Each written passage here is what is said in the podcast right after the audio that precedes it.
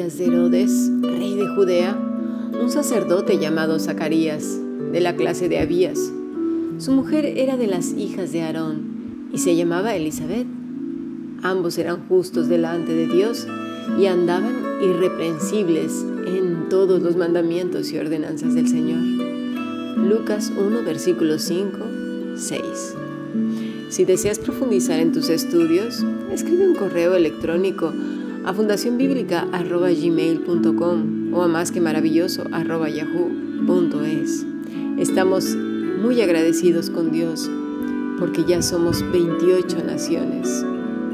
Oramos y oremos por favor por cada una de las personas que recibe una porción de la Escritura para que llegue a los pies de nuestro Señor Jesucristo y entregue su vida de una vez y para siempre.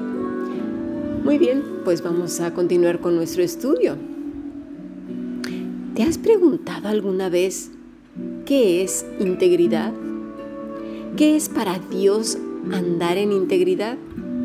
Mira, mucha gente anda por ahí disfrazada de cristiana cuando en realidad son verdaderos demonios y no lo digo porque hagan magia o cuestiones satánicas haciendo ahí rituales extraños o matando gente o cosas evidentemente horribles. No, no, no, nada de eso. Son personas más bien con un doblez de corazón impresionante. Mira, vamos a dejar que la escritura nos diga qué es para el Todopoderoso una persona íntegra. Porque al final de cuentas, cada uno puede tener un concepto diferente según sus creencias, cultura familiar y cultura nacional, por supuesto, o lo que le han enseñado en la escuela. Y como ayer lo vimos en esta generación de la idiotez, pues con eso de que cada uno se siente experto, pues imagínate tú, ¿qué sentirá el que se cree unicornio ser íntegro o, la que se cree helada de los dientes ser íntegro? ¿No? Vamos preguntando por ahí qué es ser integridad, o digo ser una persona íntegra, pues cada uno dará su propio concepto según lo podrido que se encuentre en su corazón y su mente. Pero si le preguntamos al Todopoderoso, que sea Él el que nos diga qué es una persona íntegra, es diferente. Mira, en cuanto a pensamiento, Filipenses 4.8 nos dice, por lo demás, hermanos, todo lo que es verdadero, todo lo digno, todo lo justo, lo puro, lo amable, lo honorable, si hay virtud alguna, algo que merece elogio o alabanza, en esto meditad. Es decir, un pensamiento íntegro, ¿va? En cuanto, por ejemplo, a legados para los hijos, un legado, es decir, una herencia, Proverbios 27. El justo anda en su integridad. Cuán dichosos son sus hijos después de él. Mira, para integridad se usa la palabra tom, que quiere decir inocente, perfecto, recto, sencillo. No mojigato, ¿eh? Ni con cara de San Crisóstomo y con voz trémula. No, no, no. Hay pasitos así arrastrando en el suelo y, y un poquito encorvado para que se vea así. No, no, no, para nada. Es una persona inocente delante de Dios, perfecta, recto, justo, sencillo. Y ya vimos que muchos, con la base de que, ay, es que Cristo ahora, como en Cristo soy perfecto, soy santo, pues puedo hacer mis diabluras a gusto. No, no, no, ya, ya el simple hecho de decirlo ya, ya, ya deja mucho que pensar. Fíjate que este legado precisamente para ellos, como dice aquí, Lucas menciona que tanto Zacarías como Elizabeth tenían un legado, un legado familiar. Ambos descendían de familias justas.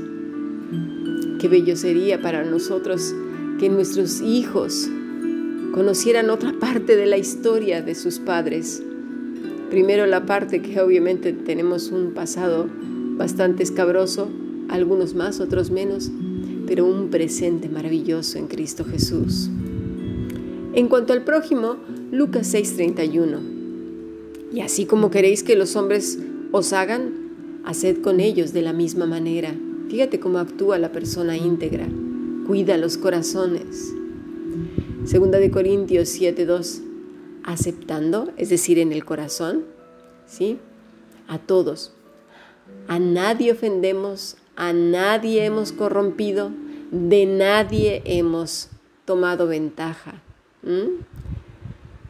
En cuanto al servicio ministerial, segunda de Corintios 4:2, sino que hemos renunciado a lo oculto y vergonzoso, no andando con astucia ni adulterando la palabra de Dios, sino que mediante la manifestación de la verdad nos recomendamos a la conciencia de todo hombre en la presencia de Dios. Esto es muy fuerte, tanto lo que acabo de mencionar en 2 de Corintios 7:2 como en 4:2, porque la persona íntegra no ofende a nadie, no corrompe a otros, Claro, porque como anda pensando en todo lo justo, en todo lo amable, en todo lo recto, en todo lo que hay virtud, etcétera, etcétera, pues todo lo que va a decir va a ser digno de un hijo de la luz, no de las tinieblas, ¿verdad? Y que tampoco anda tomando ventaja aprovechándose de los demás. Y mucho tiene que ver precisamente con 2 de Corintios 4:2. Fíjate, la palabra doló, no manejándose engañosamente en cuanto a la palabra de Dios es decir, entrampar, adulterar, dolos, con truco, con engaño o con mentira. Todo aquel que pretenda sacar beneficio del ministerio, ya sea en su autoestima, ¿sí? para sentirse más querido, porque mira, ven, voy a hacer cosas para que me quieran, darles por su lado, en popularidad, dinero, recursos, posición, cualquier cosa. Mejor le fuera arrepentirse pronto y pedir una pausa en su ministerio, ¿sí? a ser retirada, ¿sí? porque lo que se le deja caer encima, de verdad, va a ser muy fuerte. Tendrá que entregar cuentas a Dios, no a cualquier persona, a Dios. Y lo vamos a ver más adelante, quizás en nuestro siguiente podcast. Dice Pablo que renuncia a las cosas escondidas. ¿Cuáles? ¿Qué son esas cosas escondidas? Cruptos, privado, secreto, encubierto, aisjuné, vergonzoso, oprobio.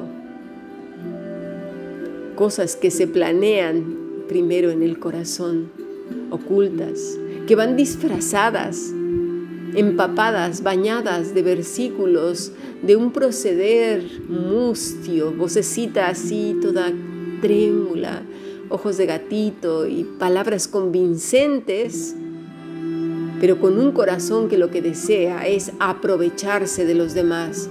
Pablo está diciendo, no, hemos renunciado al oculto. Quiere decir que él sabe que el corazón muchas veces busca todas esas cosas por nuestro propio trasfondo. Si vienes de una familia o de un pasado en el cual te rechazaron muchas personas, te han hecho daño, se han aprovechado de ti, es muy fácil que caigas ahora en buscar cariño de otros, haciendo favores, diciéndoles lo que quieren oír, mm, dando regalos y muchas cosas. Yo no estoy diciendo que no des regalos. Fíjate lo que hay en el corazón tuyo. ¿Qué estás buscando?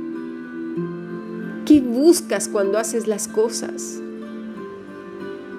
Es a lo que dice Pablo, he renunciado Vienes de un trasfondo en donde siempre te alababan y te decían lo bello, maravilloso, maravilloso que eras. Ahora ya nadie te lo dice y buscas que te lo digan. Los motivos del corazón son súper importantes. Pero una persona que anda por la vida ahí toda happy sin estar pendiente de su corazón, es muy fácil que caiga en todas estas cosas. Los cristianos tenemos que ser soldados del Señor, con mentes que están analizando continuamente sus vidas. Y, habrá quien dirá, ay, qué flojera, que todo lo tengo que ver y analizar. Pues sí, pues sí, para eso te dio Dios el cerebro, no para estar viendo telenovelas, programas del corazón, Big Brother, el fútbol, el tenis, las carreras. ¿En qué empleas tu tiempo, tus pensamientos? Mira, vamos a ver más claramente qué es y a qué se refiere ser íntegro, a diferencia de actuar íntegramente, ¿eh? es decir, una actuación de integridad. Pasemos al siguiente podcast.